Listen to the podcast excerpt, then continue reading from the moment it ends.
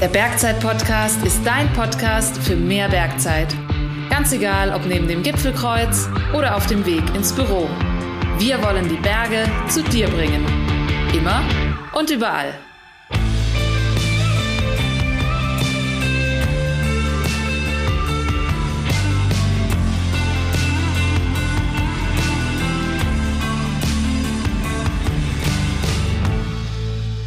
Servus zusammen und herzlich willkommen zu einer neuen Beratungsfolge des Bergzeit Podcast. Ich will euch heute zu Beginn mal ganz kurz in eine kleine Traumwelt entführen. Macht dafür am besten mal eure Augen zu, außer ihr sitzt gerade im Auto, dann äh, bleibt bitte konzentriert. Und jetzt stellt euch mal vor, ihr sitzt im Sattel, ihr radelt eine Passstraße in atemberaubender Bergkulisse runter, dem Sonnenuntergang entgegen, es hat noch so richtig angenehme 24 Grad. Euch weht schon der Pizzaduft aus der Ortschaft im Tal entgegen und außer dem schönen Geräusch eurer Fahrradnarbe hört ihr nur das freudige Jauchzen eurer Begleitung. Genauso ist jede Bikepacking-Experience, Lena, oder? ja, also fast. naja, sie ist natürlich nicht immer so. Ähm, aber meine Kollegin Lena, die muss es wirklich wissen, weil sie ist nämlich jetzt erst vor kurzem von einer zweieinhalbmonatigen Radlerreise zurückgekommen. Und deswegen auch heute meine Expertin. Lena, richtig cool, dass du mit dabei bist. Ja, ich freue mich auch, dass ich da bin. Erzähl mal kurz, wo wart ihr denn überall unterwegs? Also meine Auszeit war ja quasi insgesamt zweieinhalb Monate und davon war ich zwei Wochen ähm, in der Toskana radeln. Und äh, da war es quasi die Vorbereitung, war nur ganz entspannt. Ähm, und dann ging es nach Georgien.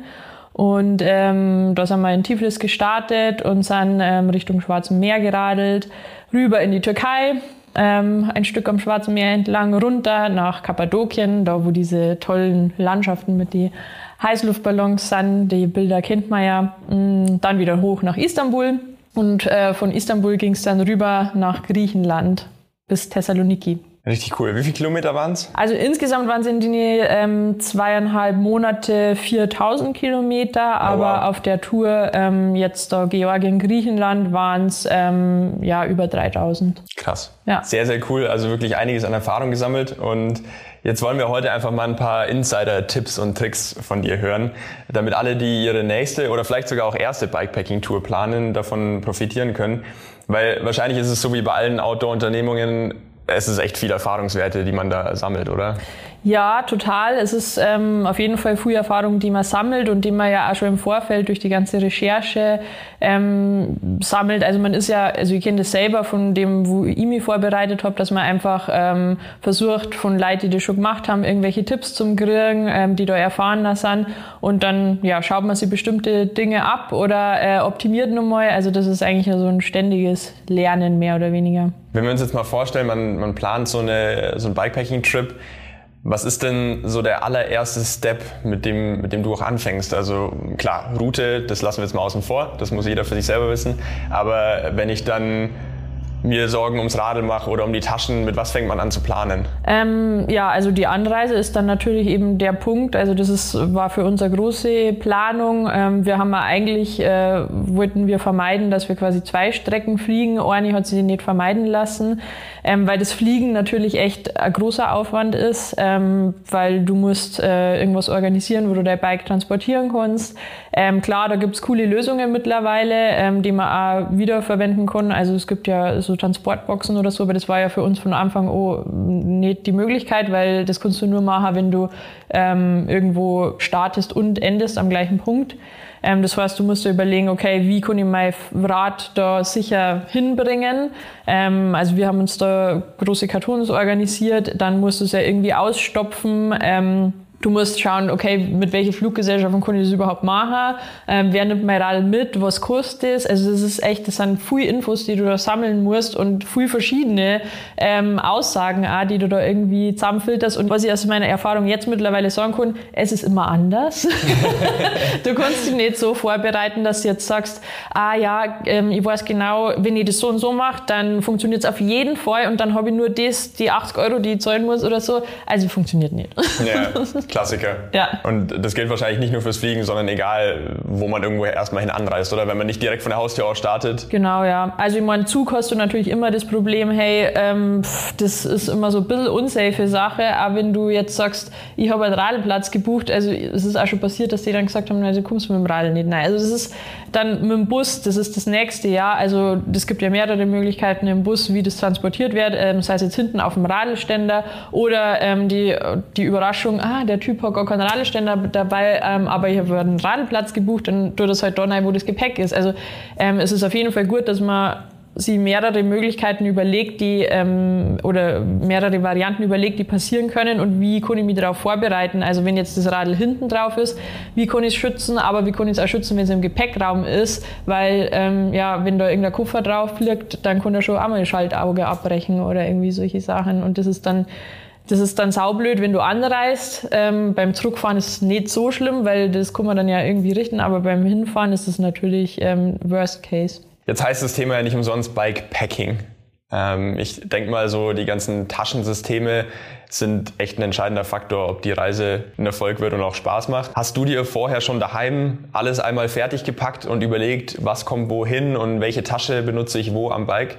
Also ich habe davor schon mehrere ähm, kürzere Radreisen gemacht und ähm, von dem her habe ich schon ähm, lang eigentlich ein System für meine äh, Radtaschen. Also bei mir ist ähm, super wichtig. Ich habe immer ähm, für rechts und links ein System. Ich habe immer die gleiche Packtasche. Also ich fahre mit Packtaschen. Da gibt es ja auch mehrere Möglichkeiten, wo ich jetzt wirklich ganz minimalistisch mit ähm, Lenkertasche, Rahmentasche, Arschrakete fahren. Ganz kurz, äh, erklär mal, was ist eine Arschrakete? Wenn man sagt, dann weiß man, was es ist. Das sind diese Packtaschen, die hinter, hinten unterm Sattel äh, rausstehen. Ähm, deswegen Arschrakete. Ähm, aber das ist natürlich sehr minimalistisch und also für mich war das jetzt eigentlich kein Thema, dass ich jetzt ähm, so unterwegs bin, weil ähm, ja, du, du hast halt viel, viel Gepäck, was du in vielen Kleintaschen verpackst.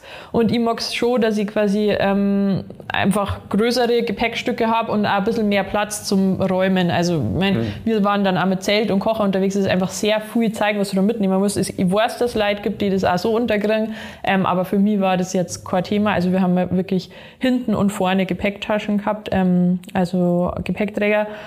Und ihr habt zum Beispiel immer keine Ahnung, alles, was ich ähm, zum Radlfahren brauche, an Klamotten oder wie auch immer, habe ich immer ähm, in der rechten Fahrradtasche oder diese ganzen technischen Sachen oder ähm, Gate habe ich immer rechts hinten in der Packtasche, links hinten habe ich ganzen Klamotten zum Schlaffer, Isomatte und so weiter, vorne ähm, habe ich dann einen Schlafsack. Also ich habe da wirklich ein System und da kommt immer das gleiche rein und die Fahrradtasche kommt da immer auf die gleiche Seite und damit ich das erkenne, habe ich die auch ähm, markiert. Okay, also es ändert sich auch wirklich nie. Nee. Und ähm, das komplette Gegenteil ist mein Freund gewesen, der Dominik, der, was heißt komplettes Gegenteil, kann man jetzt auch nicht sagen, der hat einfach da immer nur ein bisschen hin und her variiert mit dem äh, Sortieren, aber der hat sich da auch zurechtgefunden, aber für mich war es halt immer so, ich habe gewusst, okay, ah, ich brauche Jacken, da muss ich jetzt in die rechte vordere äh, Fahrertasche langer und dann habe ich die da. Vor allem, wenn es mal schnell gehen muss oder Gewitter ja, genau. So. Also für mich ist das einfach wichtig, ich bin schon ein bisschen so ein Ordnungsmensch und deswegen habe ich das System. Ja.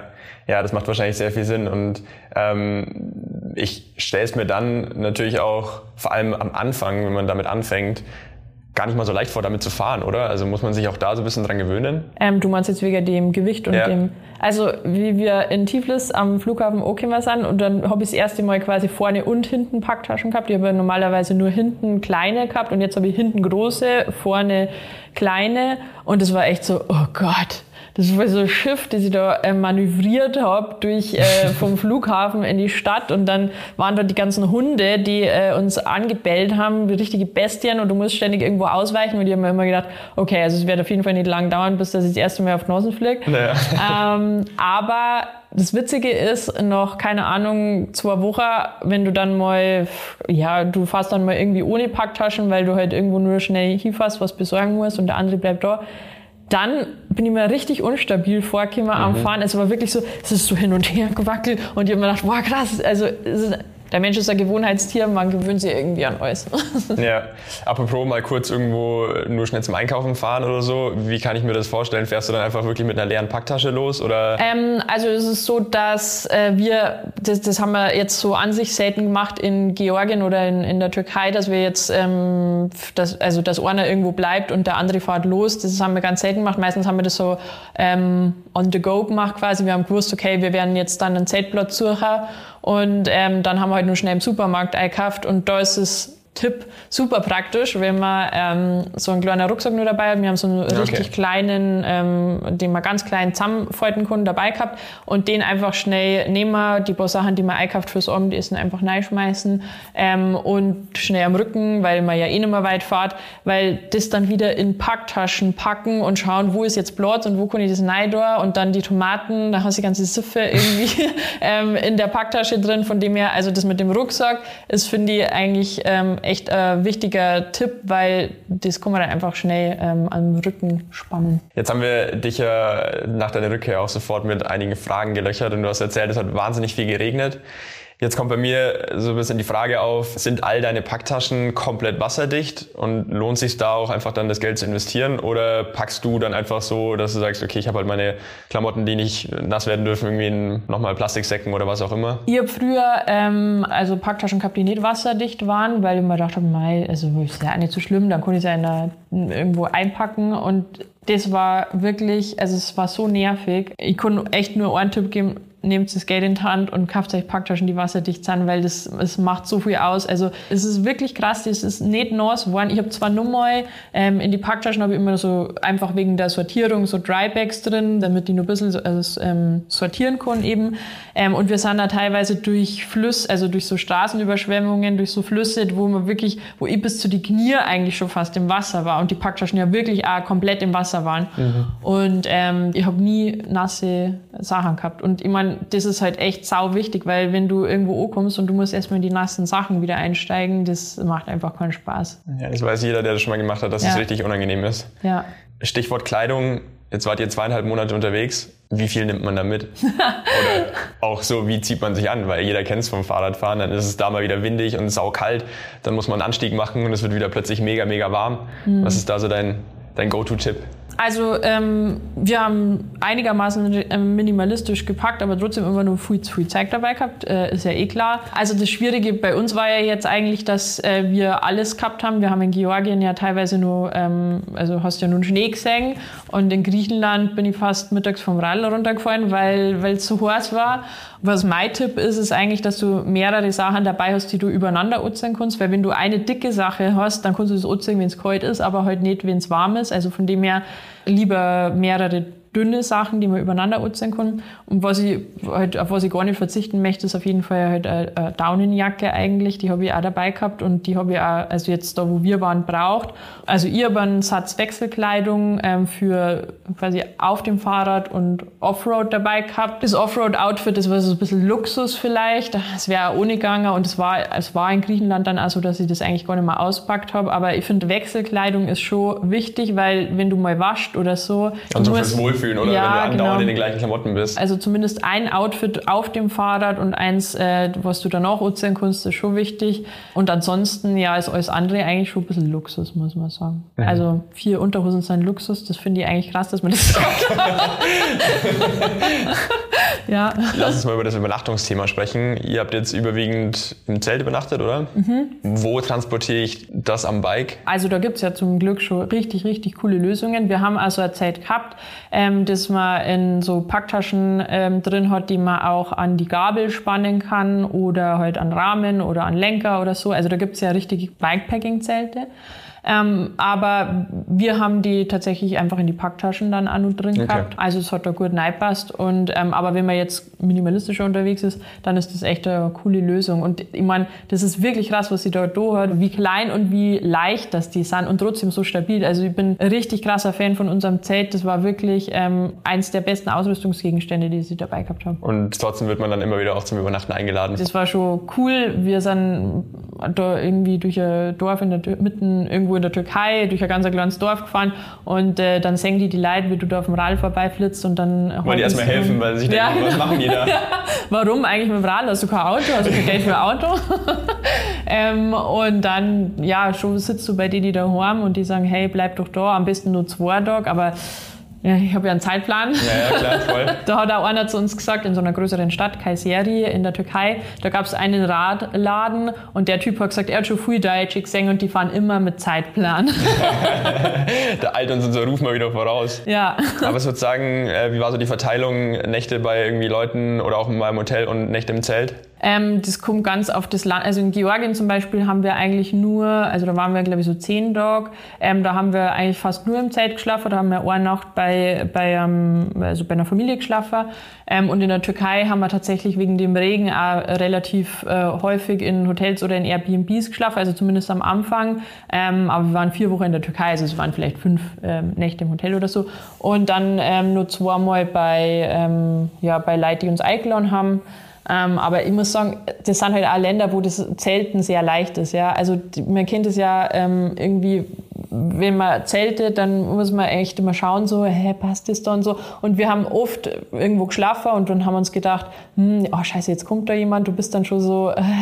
Und dann aber kommen die eigentlich immer her und wollen einfach nur Hallo sagen und begrüßen, die bringen irgendwas vorbei oder sonst irgendwas. Die freuen sich eigentlich eher, wenn du da irgendwo schlafst oder auch wenn du jetzt zu denen gehst und sagst, hey, kann ich da halt schlafen? Das ist überhaupt gar kein Stress. Und es ist ja eh klar, dass man das so hinterlässt, ähm, wie man es vorgefunden hat. Also ich meine, wir haben einmal dann, wenn wir unser Müll mitgenommen haben, halt einfach nur Müll, der rumliegt, mitgenommen, weil also versteht sich eh von selbst eigentlich. Ja. Ja, das ist eine coole Einstellung. Lass uns über das letzte Thema mal noch sprechen, nämlich ähm, wie wart ihr werkzeugtechnisch und, und einfach von der Technik her ausgestattet? Also hättet ihr quasi euer Radl mehr oder weniger von vorn auf wieder reparieren können oder war das eher so eine Basic-Ausstattung, dass man sagt, naja, ich kann halt mal einen Platten flicken? Ähm, ja, das, da haben wir auch echt lang recherchiert, was da echt gut ist oder was, was man so empfiehlt mitzunehmen. Das ich auch, das fand ich ja immer nur schwer. Ich muss dazu sagen, dass ich mich da weniger damit beschäftigt habe als mein Freund, ähm, der quasi den technischen Part übernommen hat. Aber wir haben zum Beispiel Ersatzkette dabei gehabt, klar, zwei Schläuche. Einmal haben wir nur einen Mantel mitgenommen. Ich muss aber auch dazu sagen, dass wir ultra viel Glück gehabt haben, weil wir haben ähm, so unplattbar Reifen mhm. gehabt. Die haben einige Nachteile, muss man sagen, aber sie haben auch viel Vorteile. Also ich habe auf 4000 Kilometer keinen einzigen Platten gehabt.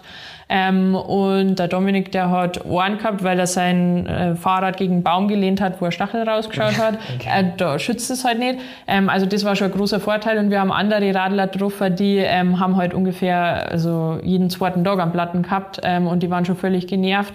Also das war schon ganz gut. Dann haben wir halt Ersatzspeichen dabei gehabt und so Multitool ist eh klar, ein paar Schrauben und so.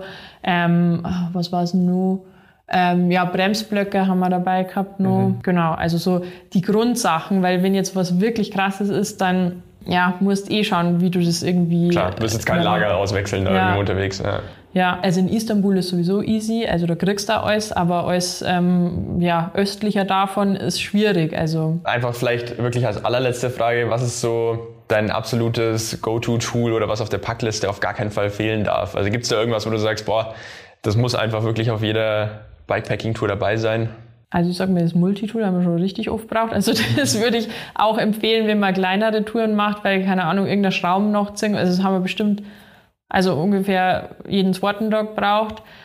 Und ansonsten war schwierig. Also Wovon ich total begeistert war, war halt so, das habe ich davor nie benutzt, war halt so ein ähm, Solarpanel, fand ich äh, richtig cool. Kommst da irgendwie so aus, ähm, ohne, also du brauchst halt nichts, ja, weil ich meine, klar, du musst einkaufen und musst, also abgesehen davon, aber du bist so unabhängig, ja, du kommst am Zeltplatz und dann stellst du dein Solarpanel auf. Gut, wir haben es einen ganzen Tag auf dem Radl ähm, montiert gehabt, damit es halt lädt, aber das ist schon cool. Also wenn man längere Reise macht, dann da dir das echt empfehlen, weil du nicht immer den Stress hast, ah, jetzt muss ich in irgendein Café und muss jetzt da mein, mein Powerbank laden oder so. Das war auf jeden Fall sehr gut dabei zu haben. Hat man so ein bisschen das Gefühl, wirklich komplett autark zu sein, oder? Ja, manchmal habe ich das richtig glücklich gemacht, äh, wenn ich am Abend gesehen habe, dass die Powerbank voll ist. oh, ich konnte jetzt mein Handy ausstecken. das sind dann die kleinen Dinge im Leben. Mhm, voll. So, ich sage einstweilen vielen Dank, Lena. Und äh, damit du da draußen alle wichtigen Infos und Tipps von Lena für dein nächstes Bikepacking-Abenteuer kompakt zusammengefasst bekommst, kommt hier wie immer unser Bergwissen zum Mitnehmen. Bergwissen zum Mitnehmen. Erstens. Wenn du nicht direkt vor deiner Haustür startest und dein Bike per Flugzeug, Zug oder Bus zum Startpunkt transportierst, achte unbedingt darauf, es gut zu verpacken.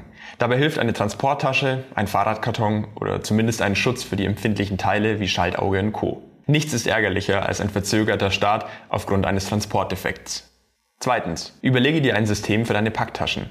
Stell dir dabei die Frage, welche Taschen du benötigst und wie du sie packst. Unsere Expertin Lena packt zum Beispiel alles, was sie während dem Fahren benötigt, auf die rechte Seite und alles, was sie nach dem Fahren benötigt, auf die linke Seite. Jede Tasche hat auch immer denselben Inhalt. So musst du irgendwann gar nicht mehr nachdenken und bist beim Ein- und Auspacken super schnell. Drittens. Bei der Auswahl der Kleidung hilft das Zwiebelprinzip. Das Mindestmaß ist neben deiner Bikebekleidung ein Satz Wechselklamotten, damit du immer etwas Trockenes dabei hast. Mehrere dünne Schichten übereinander machen hier mehr Sinn als ein dickes Kleidungsstück. Viertens. Da auf einer Radreise auf deinem Bike einiges passieren kann, ist es unumgänglich, eine technische Grundausstattung und Ersatzteile mitzunehmen. Vor allem dann, wenn du in Ländern unterwegs bist, in denen die Teileversorgung nicht gewährleistet ist. Lena hatte auf ihrer zweieinhalbmonatigen Reise unter anderem Schläuche, eine Ersatzkette, Bremsbeläge und die wichtigsten Werkzeuge für ihr Bike mit dabei. Fünftens.